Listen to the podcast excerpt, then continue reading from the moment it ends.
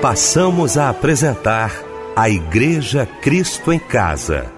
Momentos de louvor, adoração, testemunho e mensagem do poder de Deus. Apresentação: Eliel do Carmo.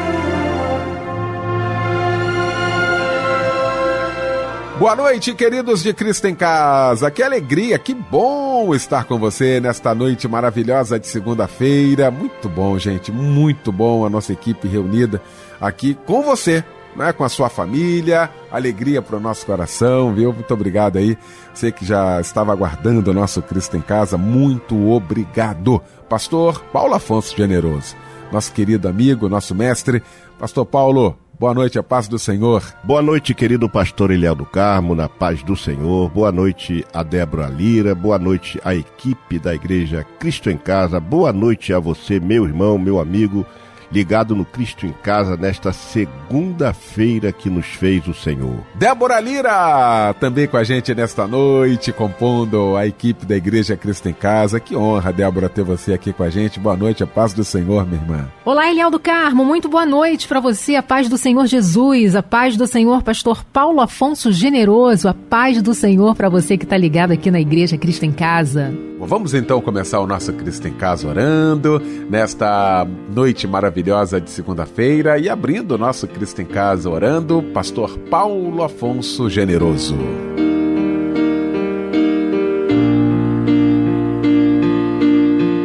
Senhor meu Deus e meu Pai, louvado seja o teu nome para sempre, exaltamo-te porque tu és grande, poderoso e soberano. Neste momento em que abrimos o Cristo em casa, eu quero rogar a tua bênção toda especial para a direção deste programa.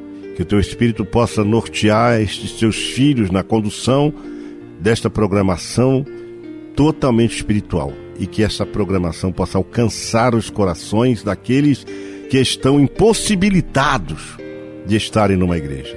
O Cristo em casa destinado a estas pessoas é uma bênção, ó Deus por isso nós pedimos que o Senhor trabalhe os corações da direção do culto, dos envolvidos com o culto, do pregador, dos cantores, para que tudo que acontecer nesta noite seja para a honra e para a glória do teu nome.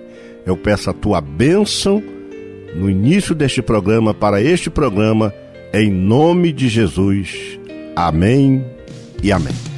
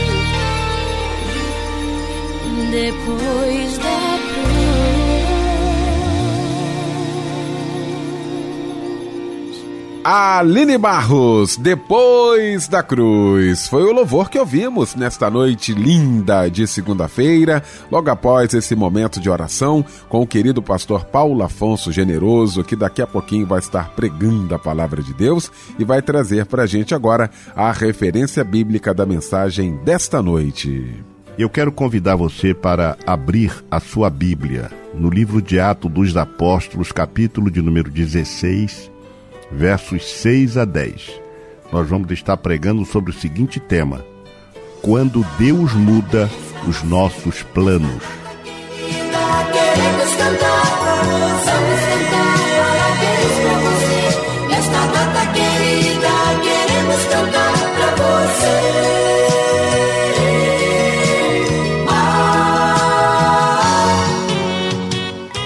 Pois é, chegou então esse momento especial da gente poder abraçar você que está aniversariando nesta data tão especial, né?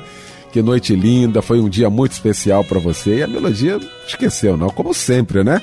Você sabe que de janeiro a janeiro você sempre recebe o abraço companheiro aqui, não é isso?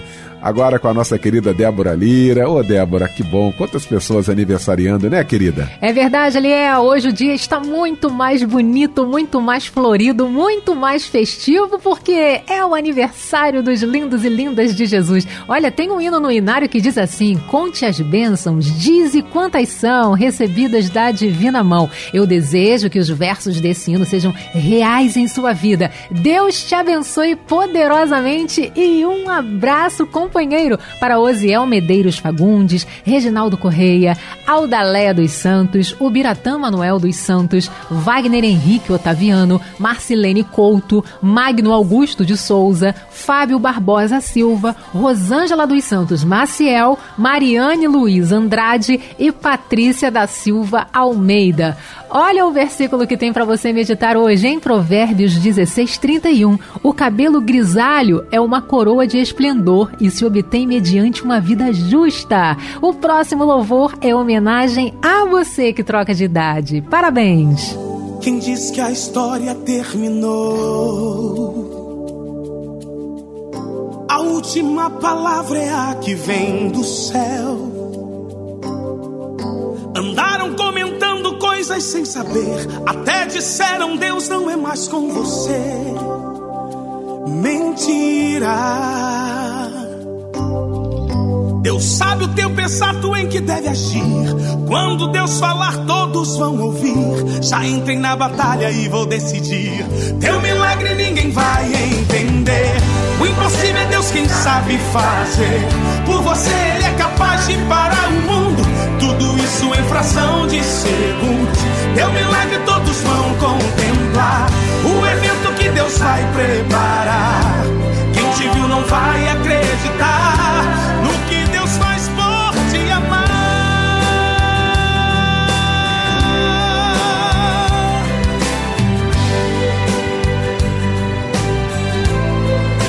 aleluia. Diz que a história terminou, certamente não conhece do poder de Deus. Cala o inferno, abre os céus e morde a terra. Se preciso, monta uma operação de guerra só pra dar vitória ao servo seu. Deus sabe o tempo exato em que deve agir. Quando Deus falar, todos vão ouvir. Já entrei na batalha e vou decidir. Teu milagre ninguém vai entender. O impossível é Deus quem sabe fazer. Por você Ele é capaz de parar o mundo. Tudo isso em fração de segundos. Teu milagre todos vão contemplar. O evento que Deus vai preparar. Quem te viu não vai acreditar no que Deus faz por te amar. Guerreando, batalhando pelos seus. A palavra de ordem é vitória. Tome posse do que é teu. Vejo Deus caminhando na tua frente, desatando grilhões, quebrando correntes. Vejo o inimigo fugindo. A mão de Deus está agindo.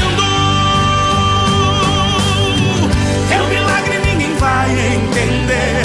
O impossível é Deus quem sabe fazer. Você Ele é capaz de parar o mundo. Tudo isso em fração de segundos. Teu milagre todos vão contemplar. O evento que Deus vai preparar. Quem te viu não vai acreditar no que Deus faz por te amar. O impossível é Deus quem sabe fazer.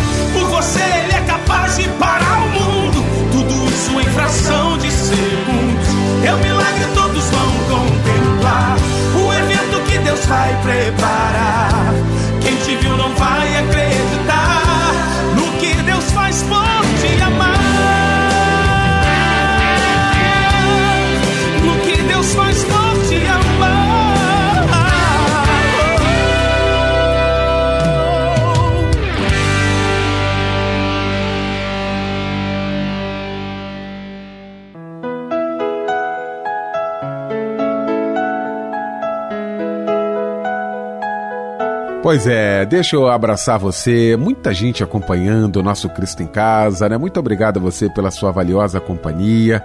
Uh, tem gente agora, Michel, nos presídios, né? Recebi uh, um dia desse aqui a informação de que muitos irmãos agora, né? Uh, ouvindo a gente nos presídios, glorificando a Deus, pessoas que conheceram Jesus, né? Nos presídios e o culto da Igreja Cristo em Casa é mais um momento de alimento. Eu quero agradecer a você que está agora uh, cerceado da sua liberdade uh, física, mas da sua liberdade espiritual, aquela que Jesus conquistou com ela, né? Você com ela glorificando a Deus. Um abraço muito especial para você, que daqui a pouquinho a palavra de Deus possa ser o seu alimento nesta noite, tá bom? Nosso abraço, nosso carinho e o nosso muito obrigado.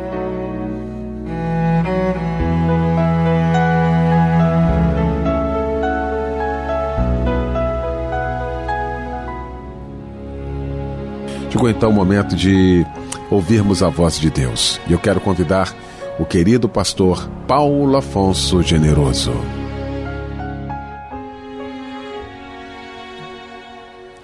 Meu querido irmão, meu querido amigo, o texto que nós mencionamos em Atos capítulo de número 16 diz assim: E passando pela Frígia, pela Frígia e pela província da Galácia, foram impedidos pelo Espírito Santo de anunciar a palavra na Ásia. E quando chegaram a Mísia, intentavam ir para Bitínia, mas o Espírito Santo não lhe o permitiu. E tendo passado por Mísia, desceram a Troade. E Paulo teve de noite uma visão em que se apresentou um homem da Macedônia e lhe rogou, dizendo: Passa Macedônia e ajuda-nos. E logo depois desta visão, procuramos partir para Macedônia, concluindo que o Senhor nos chamava para lhes anunciarmos o Evangelho. Meu querido irmão, quando nós lemos esse texto, ele me, nos chama a atenção. E o meu coração se voltou para questionar, perguntar para mim mesmo: por que que Paulo não conseguiu pregar o evangelho na Bitinha? Porque ele intentava ir para a Bitinha, mas o texto diz: o Espírito não lhe permitiu. O apóstolo Paulo, ele tinha um plano de entrar na Ásia Menor e pregar o evangelho naquela região. Assim passou por lugares como Frígia, Galácia, até que chegou a Mísia. Todavia, de alguma forma, a Bíblia não relata, ele foi impedido de pregar o evangelho ali. E alguém perguntaria: não estaria Paulo na direção do Senhor quando iniciou a obra missionária? Não era ele guiado pelo Espírito Santo? Não estava ele fazendo a obra de Deus em pregar o Evangelho? Por que então o Espírito Santo impediu de pregar naquele lugar? Bom, a resposta é muito simples. Se era o Espírito Santo que o guiava, então ele teria que guiá-lo do seu jeito e não do jeito de Paulo. Desse modo, podemos aprender que se somos guiados pelo Espírito Santo, é ele quem estabelece a rota, é ele que dita as regras, é ele que faz o caminho. É ele que diz onde entrar e onde sair. Afinal, é ele que está no controle dos planos que ele mesmo traçou.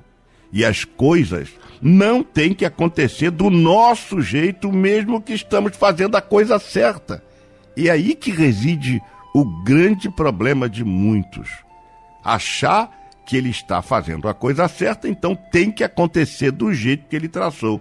Não é desse jeito, é do jeito que o Espírito Santo está dirigindo. E isto também não quer dizer que o Espírito Santo não está fazendo a coisa certa, porque ele faz a coisa que precisa ser feita. Então, ele pode nos impedir de, de nos nossos planos, ele pode mudar os nossos planos, ele pode mudar nossas rotas, ele pode mudar os nossos caminhos a nossa direção. E quando a gente, a gente aceita, damos a maior prova de nossa submissão a Ele. A questão não é achar que só porque estamos fazendo o que é certo, que Deus tem que aprovar. Não, não, mil vezes não. O que para nós é acertado pode não ser por Ele confirmado. Então, o que fazer? O que fazer então? Esteja sensível a voz do Espírito Santo. Deixa ele conduzir seus planos. E se ele fizer uma curva bem acentuada, ou mesmo pisar no freio e te fazer voltar para um outro caminho, se acalma. Ele sabe muito bem o que é melhor para você e para o reino. E vai te dar esta visão. Então, quando Deus muda os nossos planos, é quando nós nos submetemos ao controle de Deus. E eu quero extrair com vocês algumas das lições que esse texto nos remete, para administrarmos a nossa vida, para que então possamos entender que Deus pode mudar nossos planos, dando-nos uma nova visão.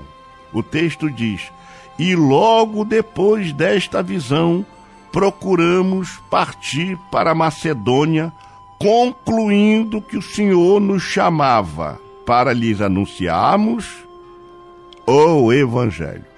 Ora, nesse texto, nós vamos encontrar sete características, sete palavras, sete situações que vão nos remeter a compreender isso. Vamos começar. E logo depois desta visão, aqui está falando de uma nova visão. Procuramos, aqui está falando de decisão. Partir para Macedônia, aqui está falando de nova direção. Concluindo, aqui está falando de conclusão. Que o Senhor nos chamava, aqui está falando de orientação. Para lhes anunciarmos, aqui está falando de pregação. O Evangelho, aqui está falando da missão. Então você note que estas palavras, nova visão, decisão, nova direção, conclusão, orientação, pregação e missão, estão implícitas nenhuma palavra que o apóstolo falou. E logo depois desta visão, procuramos partir para Macedônia, concluindo que o Senhor nos chamava para lhes anunciarmos o Evangelho. Então, algumas outras lições nós podemos extrair desse lindo texto em que Deus muda os planos do apóstolo Paulo. Primeiro, a nova visão indica uma alteração temporária da rota, mas não altera os profundos objetivos da missão. Diz o texto e quando chegaram a Mísia, intentavam ir para Bitínia, mas o Espírito Santo não lhe permitiu. E tendo então passado por Mísia, desceram a Troade. E Paulo, de noite, teve uma visão em que se apresentou um homem da Macedônia e lhe rogou, dizendo: Passa Macedônia e ajuda-nos. Aqui Deus está dando a Paulo uma nova visão, indicando uma alteração temporária da rota. Mas isso não altera os profundos objetivos da missão, que era de pregar o Evangelho. Mas reside desse texto, nesta palavra, algumas situações que são normais e vêm acontecendo na vida de muitos cristãos. Muitos cristãos são resistentes, muitos obreiros são resistentes, muitos colegas são resistentes quando Deus muda os seus planos. Porque ele estabelece uma coisa na sua mente e acha que aquilo tem que ser daquela forma. Ei, se Deus tem autoridade sobre nós, devemos submeter-nos à sua decisão, à sua mudança. Se ele quer mudar a rota, cabe-nos tão somente acolher, aceitar. Às vezes Deus faz isso. Deus tira uma pessoa de um lugar, coloca no outro e a pessoa não entende. Ué, por que, que Deus mandou eu sair? Não, eu não vou. Eu estou bem aqui. Ei, o lugar que você está, ou que você chama de estar bem, estar bem é estar na direção de Deus. Isso é estar bem. Ainda que Deus tire você da sua conveniência, do conforto, mas a melhor situação é estar na direção de Deus. E aí nós lemos, numa nova, numa nova visão, indica uma alteração temporária da rota, mas não altera os profundos objetivos da missão. Ou seja, Deus não faz nada que seja contra. Deus faz tudo que é melhor. Mas a segunda lição que a gente pode extrair é que a nova visão não implica entender que Deus fechou uma porta, mas que ele deseja abrir uma porta, uma outra porta primeiro. Note isso. Olha que diferença faz. Não é que Deus fechou uma porta. Ah, eu comecei um trabalho ali, não deu certo, e agora Deus está mandando eu abrir em outro lugar. Escute isso, Deus nunca fecha a porta. Deus está dizendo, Deus abre porta. Agora ele pode fechar? Pode mas não contra o Evangelho. Deus trabalha para o crescimento do Evangelho e Deus trabalha para que a missão, que a direção dele seja cumprida. A Bíblia diz no livro de Apocalipse 3 e 7: E ao anjo da igreja que está em Filadélfia, escreve: Isto diz o que é santo, o que é verdadeiro, o que tem a chave de Davi, o que abre e ninguém fecha e o que fecha e ninguém abre. O que, que o texto está dizendo? Que ele tem a chave. É ele que abre e é ele que fecha. Mas fechar para nossa ótica, pode achar que Deus está impedindo. Não. Eu sempre vejo que a nova visão implica, não implica, melhor dizendo, que Deus fechou uma porta, mas que ele deseja abrir uma outra porta primeiro. Ele vai abrir uma outra porta, e se ele está abrindo uma outra porta, deixa aquela porta, Deus está dizendo, deixa essa para depois. É a ordem dele, é ele que sabe o que está fazendo. Aí quando o apóstolo Paulo fala sobre sobre isto, e logo depois desta visão procuramos partir para a Macedônia, concluindo que o Senhor nos chamava para lhes anunciarmos o evangelho, Deus não estava dizendo que não tinha que pregar o evangelho na Mísia, mas ele tinha uma outra porta, um outro projeto. Aí o apóstolo vai dizer em 2 Coríntios 2 e 12: E quando cheguei a Troade para pregar o Evangelho de Cristo, abrindo-se-me uma porta no Senhor. Aí o apóstolo vai entender: opa, peraí, é Deus que está abrindo essa porta. Não foi ele que abriu a porta, foi o Senhor que abriu a porta. Então, a nova visão não implica entender que Deus fechou uma porta, mas que ele deseja abrir uma outra porta primeiro. Mas há uma terceira lição que a gente pode extrair. Quais lições podemos extrair do texto para admitirmos em nossa vida que Deus pode mudar os nossos planos? E Deus está falando para alguém porque Deus está mudando o plano de alguém que está resistente, está relutante, dizendo: ah, por que, que eu tenho que fazer isso? Por que, que agora veio isso? Por que, que o, o pastor mandou eu fazer dessa forma se eu estava fazendo de outra e parece que eu estava no caminho certo? Deixa eu te dizer mais uma verdade. Deus não se vale da nossa disposição na missão para nos fazer compreender o que é seguir uma nova visão. Vou repetir para você.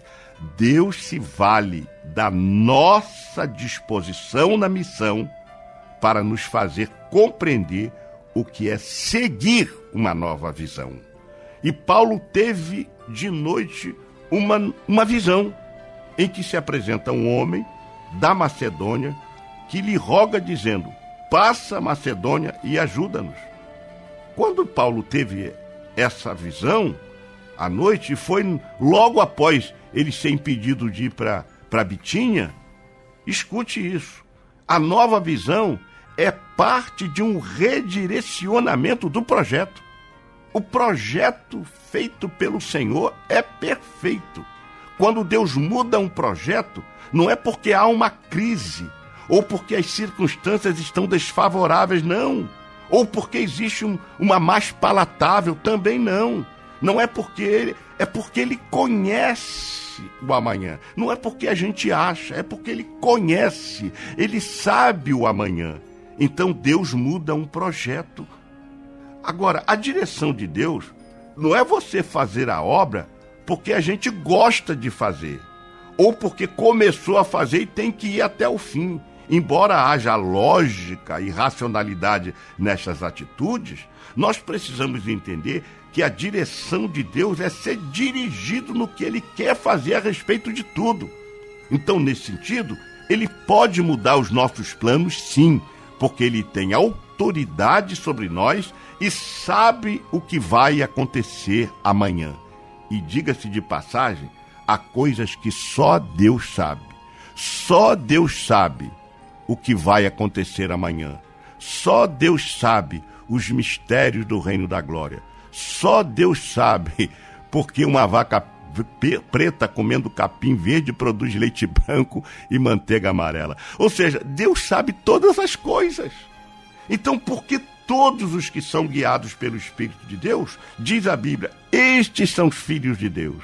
Então nós precisamos compreender que ser guiado pelo Espírito Santo é ser susceptível a mudanças, a alterações na rota. Deus está falando ao seu coração. Vou aproveitar que você está disposto a fazer a obra e vou lhe dar mais uma tarefa. Vou aproveitar que você está indo nessa caminhada e vou fazer um, uma outra caminhada para você, uma alternativa. Deus está dizendo: eu vou reorganizar o seu GPS, o GPS de sua vida espiritual. Eu vou te enquadrar numa nova missão. E se Deus quiser, ele é Deus. Mas se não quiser, ele continua sendo Deus. Então, o que você precisa compreender é que Deus está mudando seus planos, minha irmã. Ei, meu irmão, Deus está mudando seus planos. Agora compreenda isso. Compreenda isso, que em primeiro lugar, a nova visão indica uma alteração temporária da rota, mas não altera os profundos objetivos da missão. Em segundo lugar, a nova visão não implica entender que Deus fechou uma porta, mas que ele deseja abrir uma outra porta primeiro. Em terceiro lugar, Deus se vale da nossa disposição na missão para nos fazer compreender o que é seguir uma nova visão. E em quarto lugar, direção não pode ser confundida com intuição, pois intuição vem do verbo intuir, mas direção vem do verbo que se fez carne. Então entenda isso. Um especialista na área disse que a mente intuitiva abre-se a respostas inovadoras e não dogmáticas. Mas aprender a confiar na intuição é um grande desafio, pois o senso comum ainda considera a intuição um conhecimento de risco. Vamos ao texto da Bíblia que diz: Disse Natã ao rei. Disse Natã, olha, Natã, o profeta, para você entender que às vezes o profeta profetiza e Deus não autentica. Não é o fato dele ser profeta que ele também tem que achar que a palavra dele agora tem que ser a palavra de Deus. Disse Natã ao rei: Vai e faze tudo quanto está no teu coração, porque o Senhor é contigo. Agora veja bem o texto.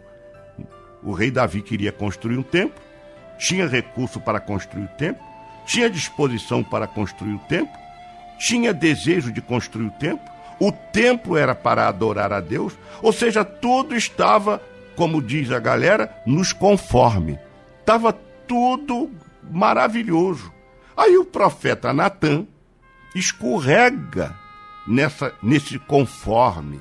Aí o profeta Natan, quando vê aquilo, ó, quem que vai dizer que não tem que construir? Quem que vai dizer para o rei? Como o profeta é dizer para o rei assim, não, não, que isso, rei, você não vai construir por coisa nenhuma, esquece isso.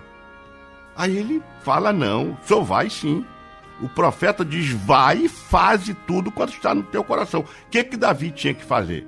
Opa, o profeta Natan autenticou, vou começar o projeto, vou consultar agora os, os arquitetos, vou começar. Porém, porém, a vida cristã sempre haverá um porém.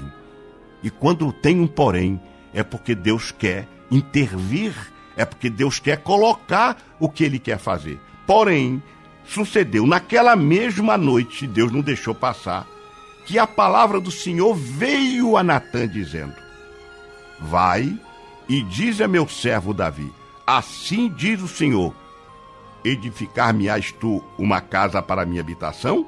Segundo, segundo texto de Samuel, segundo livro de Samuel, capítulo 7, versos 3 a 5.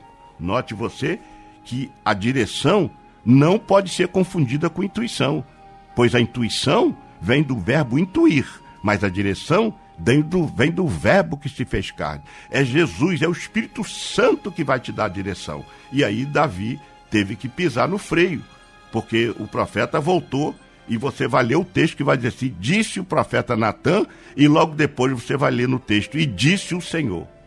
A quinta lição que nós precisamos entender nesse texto: nossa jornada não deve guardar conexão com a nossa percepção ou intuição, ou até sensação, mas com a real direção de Deus. Eu vou repetir. Nossa jornada não deve guardar conexão com a nossa percepção ou intuição ou sensação, mas com a real direção de Deus. A intuição sempre intrigou os pensadores e estudiosos.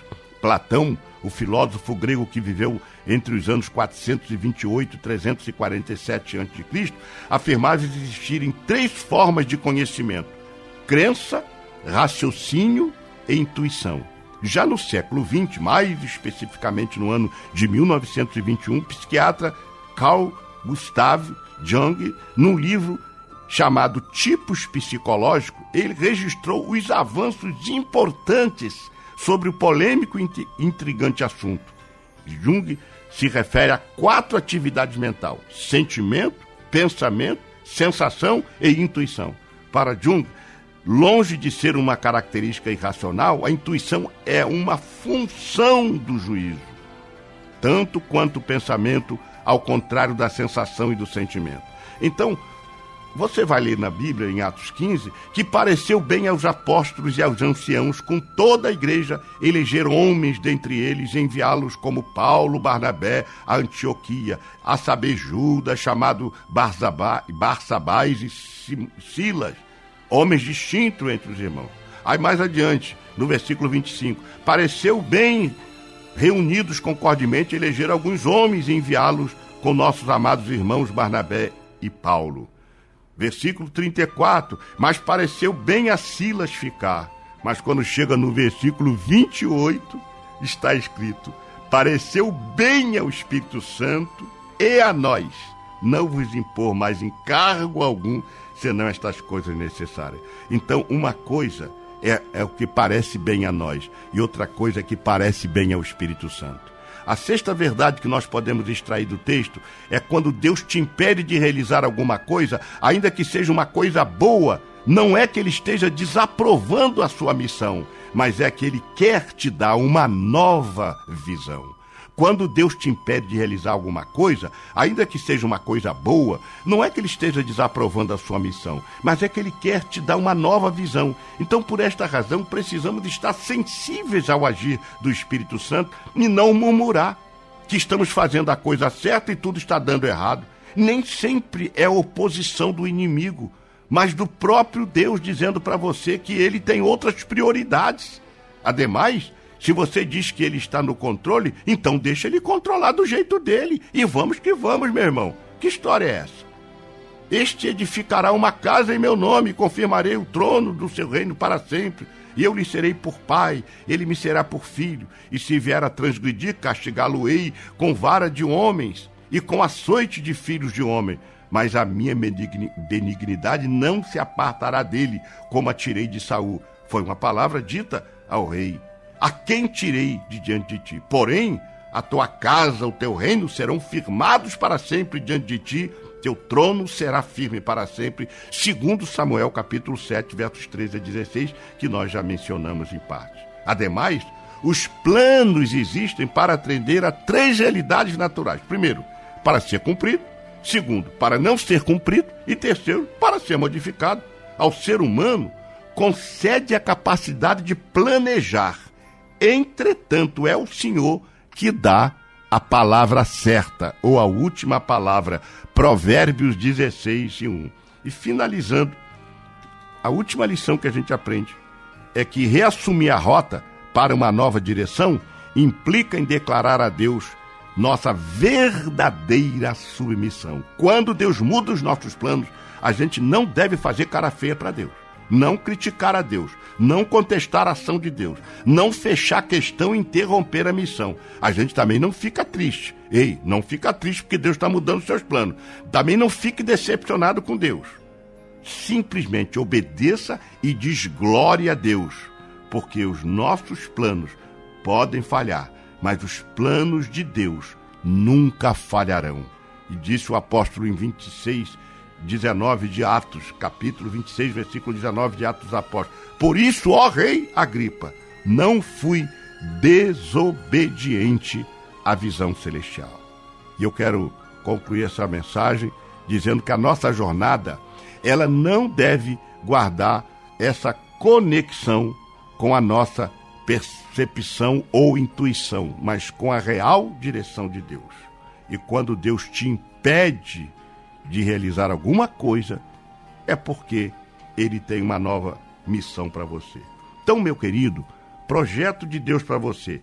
Reassuma a rota que Deus traçou numa nova direção, porque isto implica em declarar a Deus a sua verdadeira submissão.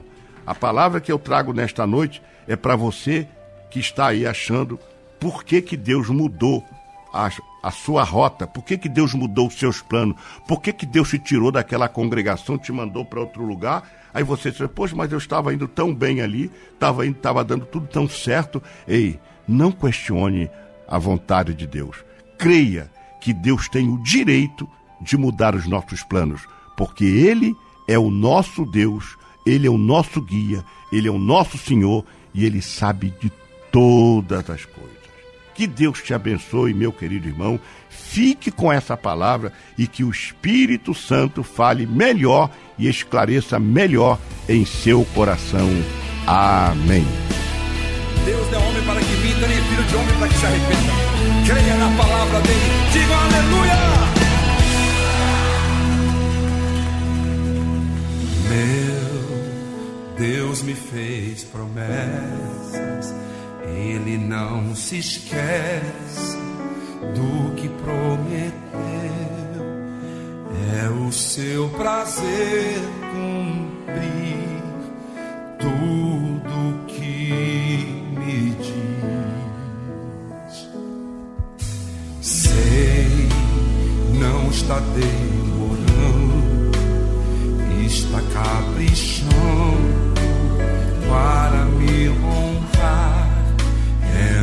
seu de repente que me surpreende e se manifesta o seu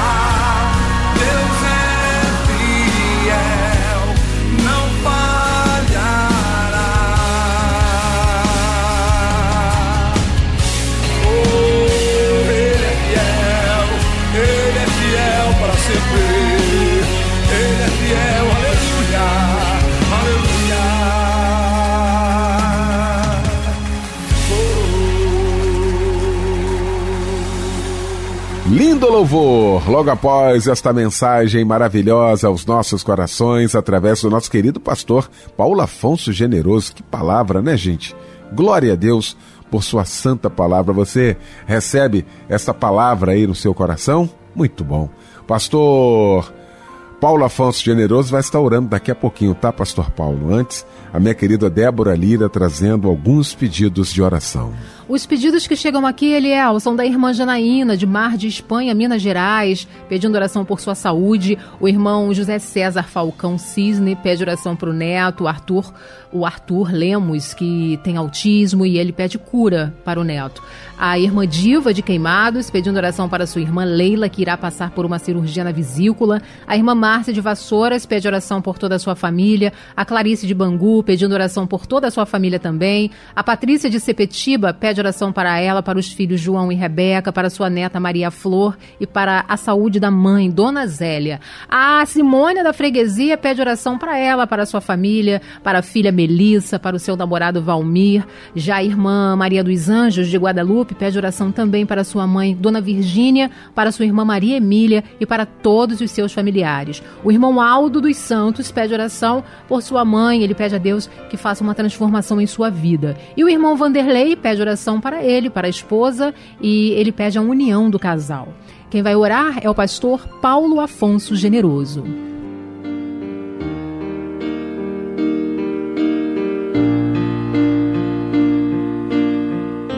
Senhor Deus, queremos te apresentar estes pedidos de oração que foram formulados por várias e várias pessoas que estão carentes da tua misericórdia, que precisam de uma cura, de um milagre, de uma resposta, de uma bênção. E nós apresentamos todos esses pedidos ao Senhor. Sabemos que o Senhor pode curar, libertar. Sabemos que o Senhor pode alcançar a cada uma dessas pessoas. E nós então apresentamos a Ti, colocamos esses pedidos em Tuas mãos, pedimos uma resposta direta ao coração deste irmão, desta irmã, desta pessoa. Pedimos que o Senhor tenha compaixão de cada um e o Senhor possa abençoá-los com a bênção do emprego, com a bênção da cura, com a bênção da volta para casa, com a bênção da reunião da família, da comunhão da família.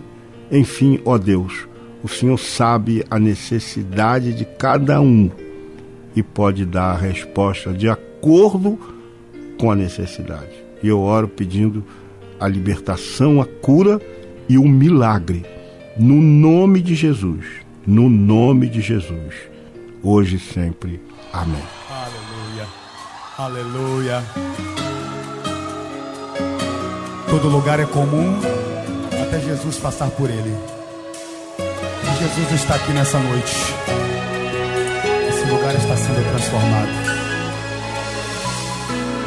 No caminho do milagre estou sei que tu irás passar por aqui. Então guardarei comigo a fé e a esperança em meu coração. Não me deixarás morrer sem te ver, pois eu sei que tudo podes mudar. Quando encontrar contigo, Jesus, virtude de ti sairá. Diga isso, no caminho do milagre estou. No caminho do milagre estou. Sei que tu irás passar por aqui. Então guardarei comigo a fé e a esperança em meu coração. Não me deixarás morrer sem te ver. Pois eu sei que tudo podes mudar. Quando encontrar contigo, Jesus, virtude de ti sairá.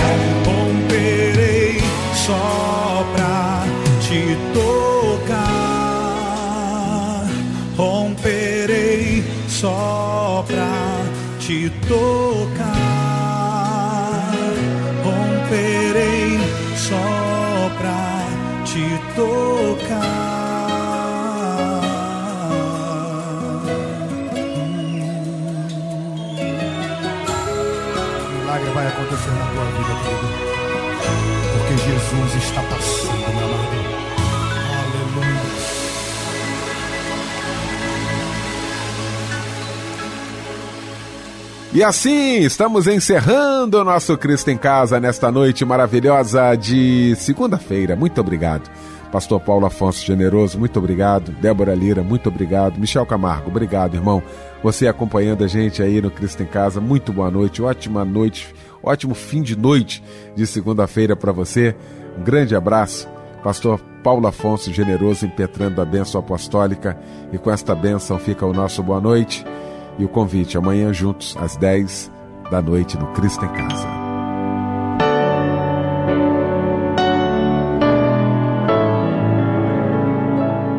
Que a graça do nosso Senhor e Salvador Jesus Cristo, o grande amor de Deus Pai e as doces consolações do Espírito Santo sejam com todos aqueles que amam e aguardam a vinda de Jesus.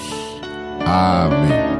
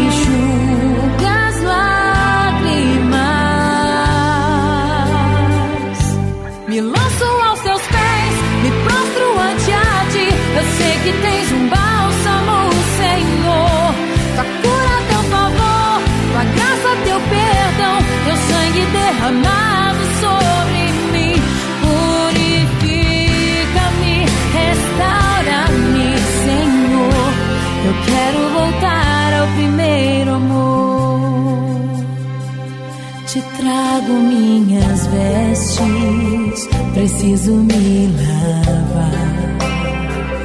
Te mostro minhas feridas, tu podes me curar. A dor do meu pecado consome meu coração, me enxuga.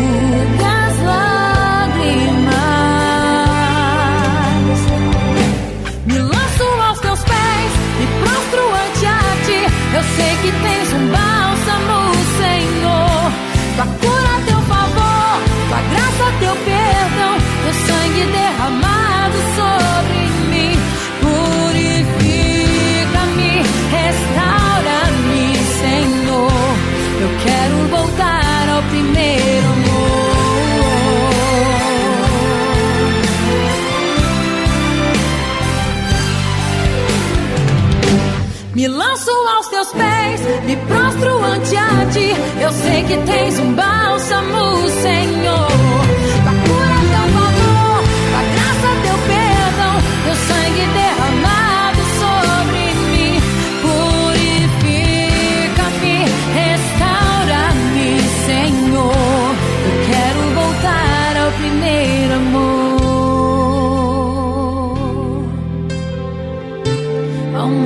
primer amor.